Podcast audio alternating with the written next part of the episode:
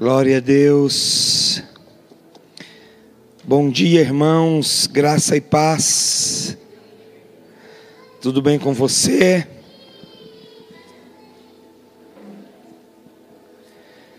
Deixa eu só ver aqui para eu não me perder. Olha, estamos adiantados seis minutos aqui no meu cronômetro. Até isso, Ana. Olha para quem está do seu lado e diga assim: que bom ver você aqui.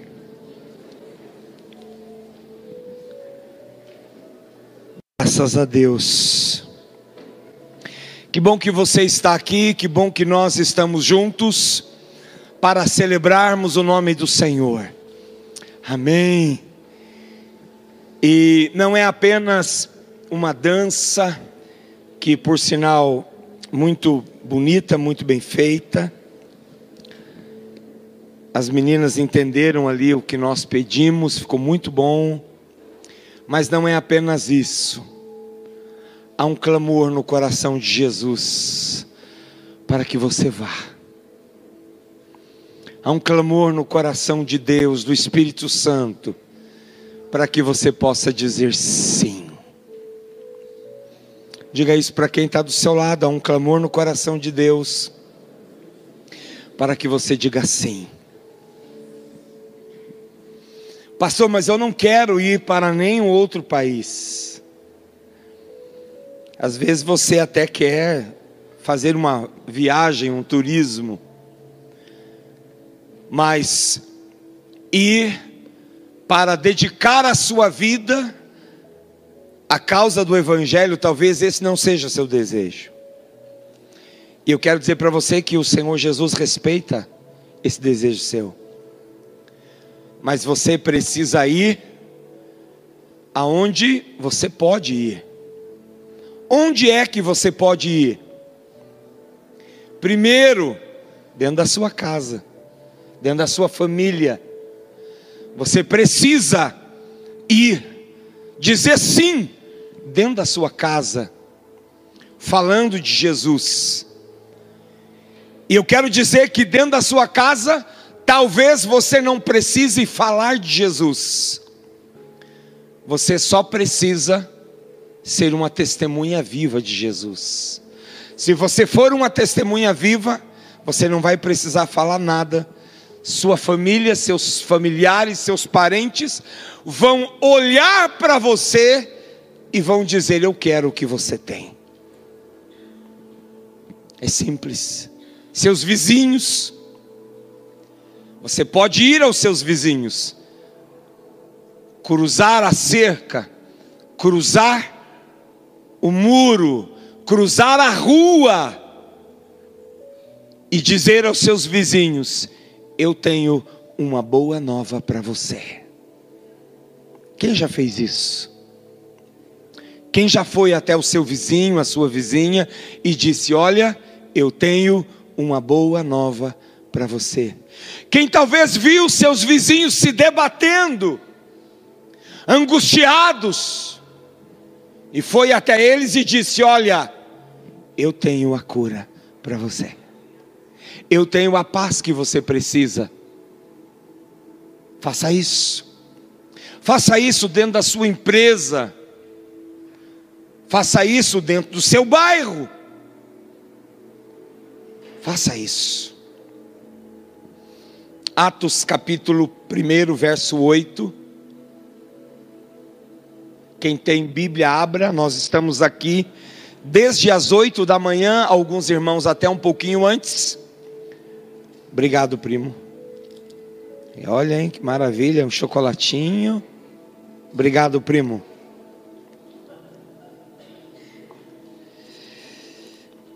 Estamos começamos hoje a escola de oração e tínhamos aqui 64 pessoas. Amém? E foi muito, muito bom. E será assim todos os domingos, oito da manhã, nós iniciamos a escola de oração. A Andréia, minha esposa, ministrando uma palavra e depois a gente orando, buscando a presença do Senhor. E começou hoje Olha para quem está do seu lado assim: você não veio? É para todos, para toda a igreja, para todos os irmãos. Amém? É claro que a liderança a gente faz uma convocação para que eles estejam. Mas todos podem e devem estar para buscar ao Senhor. Atos capítulo 1, verso 8. Mas recebereis poder ao descer sobre vós o Espírito Santo. Quem tem o Espírito Santo? Então você tem poder. E sereis minhas testemunhas, tanto em Jerusalém como em toda a Judéia, e Samaria e até os confins da terra. Olhe para quem está do seu lado e diga assim: essa é a vontade de Deus para a sua vida. Que você possa ser uma testemunha Amém? Em todos os lugares, Jerusalém, Judéia, Samaria e até os confins da terra. Então não há como eu ou você escaparmos dessa decisão de Jesus. É uma decisão. A impressão que eu tenho é que a gente não tem muita opção. Não é verdade? É uma decisão de Jesus. Olha, vocês precisam ir. Vocês precisam ser. Nós estamos hoje nessa ceia que nós nominamos a ceia do envio. Amém? Cristo para as nações. A ceia passada foi o pão da presença. A ceia de hoje é a ceia do envio. Diga assim para quem está do seu lado: se cuide. Você pode ser enviado hoje.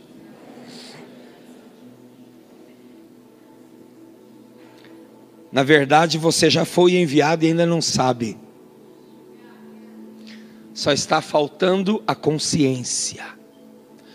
Porque aonde você está, dentro da sua casa, como eu já frisei, aonde você trabalha, seus colegas de trabalho, seus amigos, suas amigas, é o lugar aonde diariamente o Senhor tem enviado você para ser testemunha.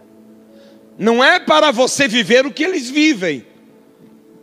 Não é para você entrar na deles não é para você também ganhar o título de diferentão, de diferentona, mas é para você ser testemunha de Jesus. Sua boca ser testemunha de Jesus. Todo cristão é chamado para servir no ministério. Todo cristão. Diga assim para quem está do seu lado: você é chamado para servir no ministério. Tem muita gente perdendo tempo dentro da igreja porque não entendeu isso ainda. Tem muita gente que não sabe o que fazer dentro da igreja porque ele ainda não entendeu o envio, não entendeu o chamado, a convocação para a sua vida.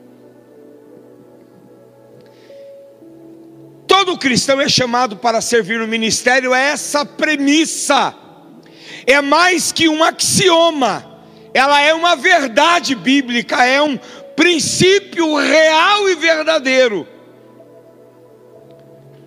O ministério, irmãos, é muito mais do que você ser um voluntário no serviço do reino.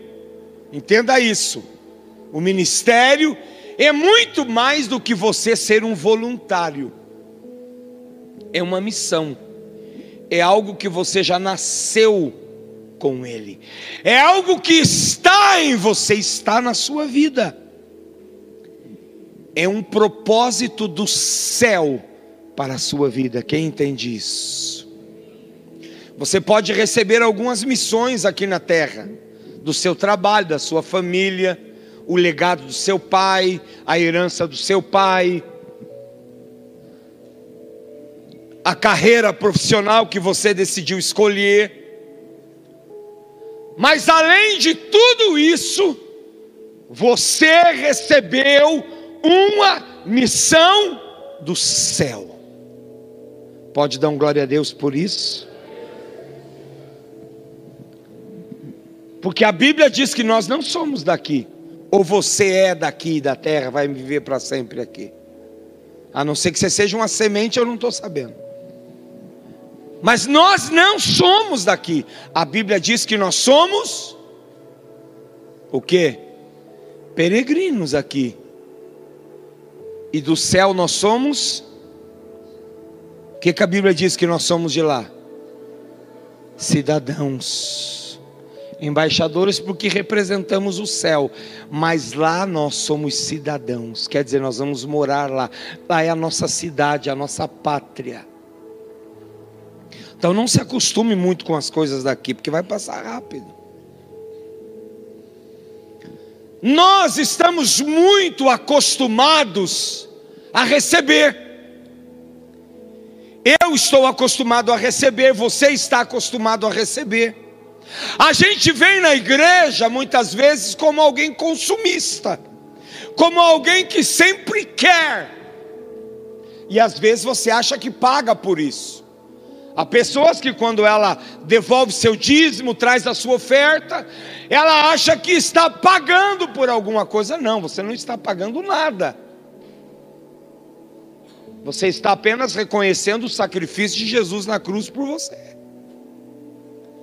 E quando eu pertenço a, ao reino, quando eu faço parte do corpo de Cristo, eu não posso ter esse pensamento em só receber eu preciso ter um entendimento que eu preciso dar. Porque eu tenho uma missão. Você está entendendo? Diga amém. É maravilhoso receber. Quem gosta de ser cheio do Espírito Santo aqui? Tem coisa melhor do que isso? Tem ou não? Não tem. Quando você é cheio do Espírito Santo, você esquece os problemas, você esquece que está com dor, você esquece ah, os compromissos financeiros que você tem, você esquece qualquer coisa, porque a presença de Deus ela é insuperável. É extraordinário sentir o Espírito Santo. Diga assim para quem está do seu lado, mas não fomos chamados apenas para receber, e sim para deixarmos a nossa contribuição a este mundo, refletindo a glória de Cristo. É para isso que a gente está aqui. A nossa missão aqui, ela tem que ser um pilar, mais do que qualquer outra coisa na nossa vida. A nossa missão deve ser a nossa essência. A nossa missão deve ser a razão da nossa vida, o porquê nós existimos. Você pode ter sucesso aqui. Você pode ser alguém que vai conquistar muitas coisas. Mas se você não cumprir a sua missão, de nada isso vai adiantar. Porque a única coisa que você vai levar para o céu é aquilo que você fez por Cristo na terra. Você pode ter conquistado o melhor trabalho, o melhor salário, a melhor carreira, a melhor casa, o melhor carro, não leva nada. O único legado que você leva é seu caráter e aquilo que você fez para Cristo. Ou você já viu alguém dentro do caixão levar casa, levar carro, levar carreira profissional? Já viu ou não? Eu nunca vi. Coitado do defunto, né? Até a aliança dele a mulher vai lá e tira. Ou vice-versa, né? Entendeu?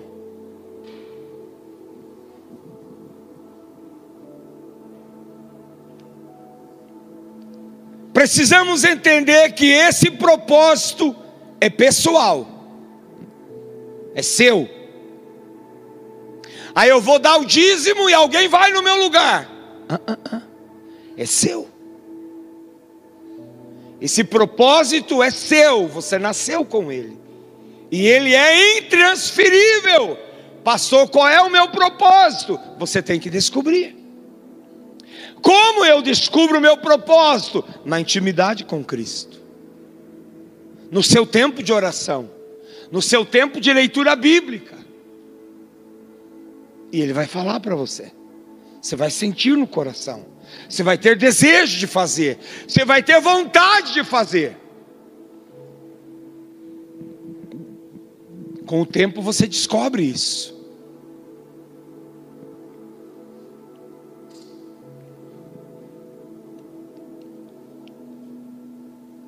Diga assim para quem está do seu lado: seu propósito é pessoal e intransferível.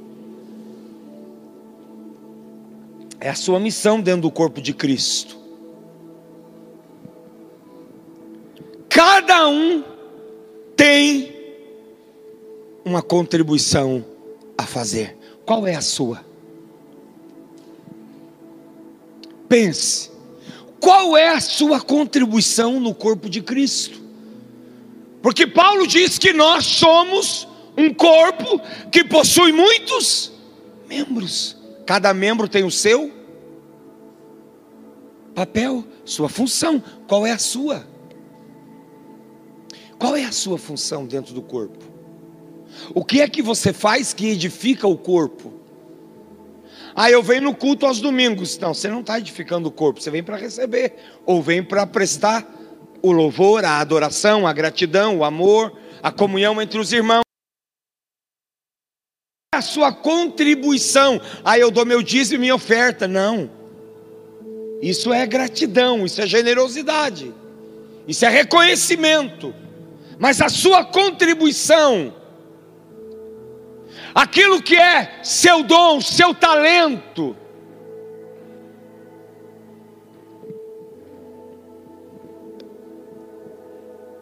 Isso faz você perder o sono ou você não se importa com isso?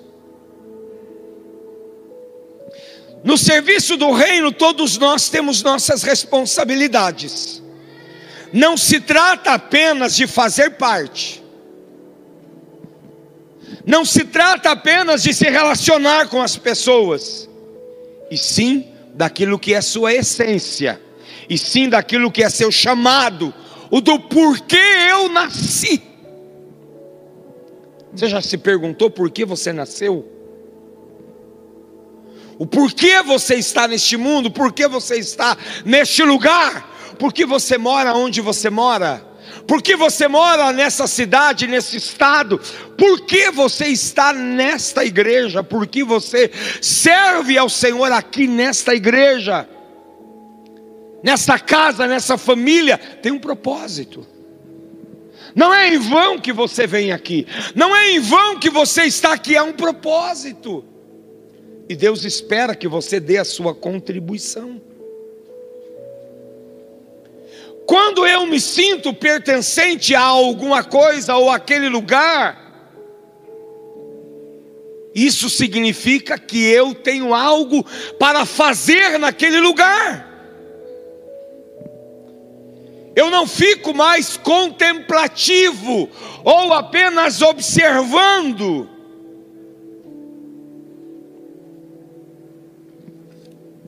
Nossa! Só dez minutos? Eu nem comecei a ministrar ainda, estão me dando dez minutos.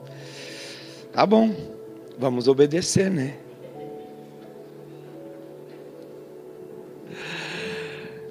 Queridos, há um chamado de Deus para a gente não ser mais consumista.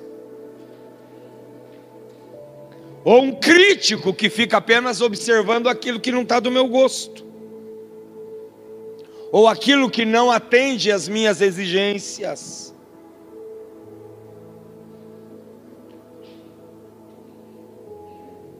E às vezes, quando isso não atende às minhas exigências, eu simplesmente dou tchau e vou embora. Mas eu pergunto a você, na sua casa, aqui também é sua casa, quem crê nisso, diga amém. Quando o jantar não está como você gostaria, você deixa a sua casa e vai embora? Sim ou não? Não. Quando as cores das dependências da sua casa não estão do seu gosto, você vai embora? Não. Ou quando a faxina não foi bem feita, você vai embora? Não. Você permanece lá, dando a sua contribuição e fazendo seu papel. Na família de Cristo é assim: cada um ajuda a construir o lar. Amém? Cada um persiste em fazer o que é de melhor, com excelência. Ah, mas eu não não fui nomeado para isso. Ah, eu não tenho título, não tenho cargo. O reino de Deus não é feito de títulos e nem de cargos. É feito de pessoas que amam a Deus e que têm um coração de servo e que estão prontas a servir a qualquer hora e a qualquer momento. Você não precisa de títulos para servir. Olhe para quem está do seu lado e diga assim: o seu chamado pessoal é muito maior do que um título do que um cargo. Porque o seu chamado vem de Deus, vem dele. Já estou encerrando, viu, pessoal? Nós somos uma família, eu entendo dessa forma. Somos uma casa. Lá na casa, você que é adulto, você não limpa a bagunça dos filhos menores? É assim ou não é? E o filho maior às vezes reclama, né? Puxa, tem que limpar de novo. É assim lá, Vitor? É assim, né? Numa família nós auxiliamos os mais de idade ou os mais velhos. É assim ou não? Numa família se decide pelo bem de todos. Numa família honramos os pais. Numa família trabalhamos para que os filhos cresçam e vivam todo o seu potencial como flechas no mundo. Eu vou ler de novo, você não deu nenhum aleluia, você não entendeu o que eu li. Numa família trabalhamos para que os filhos cresçam e vivam todo o seu potencial como flechas no mundo. Você é uma flecha, seus filhos são flechas. E numa família fazemos o serviço que ninguém gosta de fazer. Não é verdade? Ou você só faz o que gosta lá na casa. Se você só faz o que gosta, está errado. Todos vão servir com suas habilidades, com suas experiências de vida. Aí está uma chave para você entender qual é seu ministério, qual é seu chamado. Qual é sua maior experiência de vida? Ou qual é a sua maior dor? Como assim, pastor? Você precisa entender que Deus muitas vezes vai usar das nossas maiores experiências ou da nossa maior dor para ajudar os outros. Por exemplo, quem foi dependente químico, foi um viciado em drogas. O maior desejo dessa pessoa é evangelizar quem hoje vive nas drogas. Entendeu?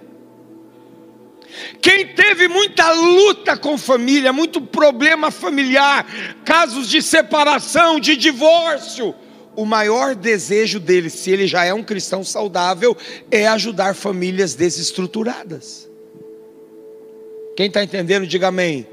É uma dica para você começar em Deus a descobrir qual é o seu chamado. 1 Pedro 4,10 diz: Cada um exerça o dom que recebeu para servir os outros, administrando fielmente a graça de Deus em suas múltiplas formas. Olha, olhe para quem está do seu lado e diga assim: Você foi capacitado pelo Espírito Santo para realizar uma contribuição insubstituível ao reino que só você poderá fazer. Amém. 1 Pedro 2,5: Vocês também estão sendo utilizados, vocês, como pedras vivas na edificação de uma casa espiritual para serem sacerdócio santo, oferecendo sacrifícios espirituais aceitáveis a Deus por meio de Jesus Cristo. Eu vou terminar aí. Não dá mais tempo, não dá. Vamos ficar de pé.